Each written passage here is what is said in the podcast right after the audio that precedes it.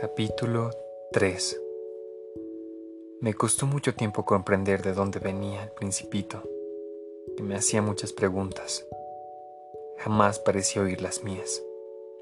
Fueron palabras pronunciadas al azar, las que poco a poco me revelaron todo. Así, cuando distinguió por primera vez mi avión, y no dibujaré mi avión, por tratarse de un dibujo demasiado complicado para mí, me preguntó. ¿Qué cosa es esa? Eso no es una cosa. Eso vuela. Es un avión. Mi avión. Me sentí orgulloso de decirle que volaba. Él entonces gritó. ¿Cómo?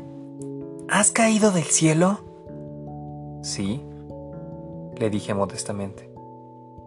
Ah, qué curioso.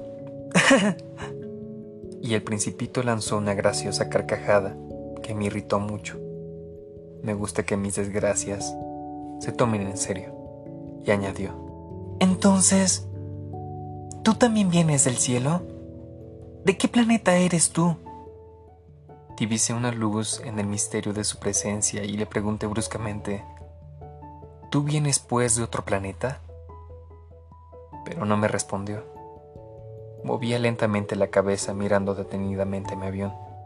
Es cierto que encima de eso no puedes venir de muy lejos. Y se hundió en un sueño durante largo tiempo. Luego sacando de su bolsillo mi cordero, se abismó en la contemplación de su tesoro. Imagínense cómo me intrigó esta semiconfidencia sobre los otros planetas. Me esforcé, pues, en saber algo más. ¿De dónde vienes, muchachito? ¿Dónde está tu casa? ¿Dónde quieres llevarte, mi cordero? Después de meditar silenciosamente, me respondió. Lo bueno de la caja que me has dado es que por la noche le servirá de casa.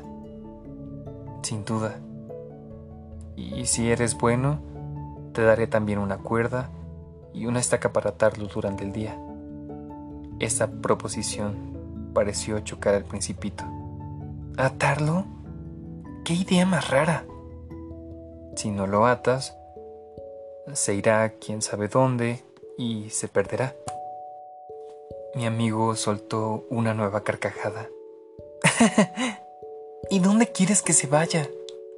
No sé, a cualquier parte.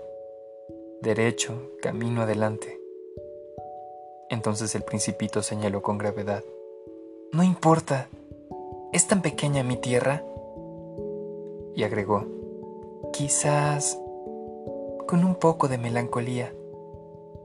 Derecho, camino adelante, no se puede ir muy lejos.